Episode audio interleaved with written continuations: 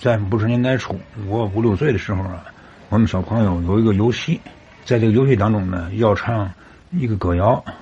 嗯，我呀，嗯，不希望这个歌谣和这个游戏啊埋没在历史的长河中。我呀说出来，我要能够呃用各种某种形式记录下来啊，确实也是一件好事儿这种游戏啊，是在啊夏天的呃夜晚，嗯，大人孩子们在露天的胡同里啊，嗯，乘凉的时候玩的。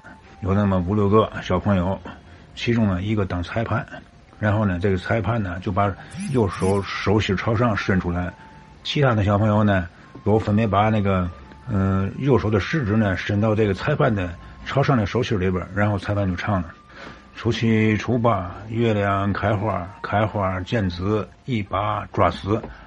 当唱到抓死这句的时候呢，裁判小朋友就突然间把手攥紧。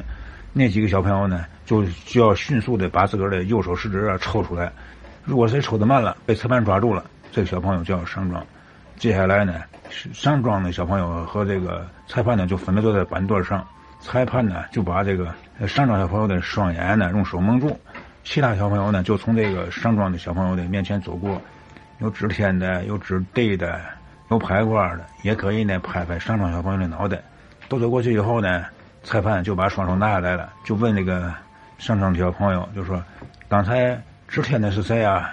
猜来猜去就说了张三。如果他猜对了，那张三就要上庄了。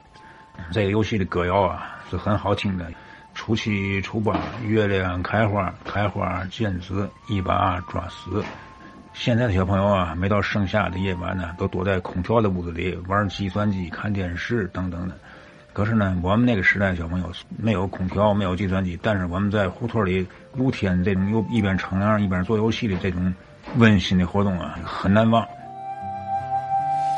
呃，关永祥先生他说这游戏啊，好像我小时候也玩过，但不是那么唱了，就啊，怎么唱我可记不得。呃，什么小老鼠上灯台下不来什么什么什么什么的。呵 呵呃，俏皮话呃，幽默风趣。俗语谚俗谚啊，这个记录历史信息，歌谣童谣，那就是带来一段温馨的回忆了哈。哎，如果大伙儿有兴趣的话呢，呃，记好我的电话幺六六零二六七五三三一。呃，今儿是周五了，六日啊，咱没节目。那么您这两天正好想一想，回忆回忆哈，咱周一可以拨打这个电话啊，参与节目。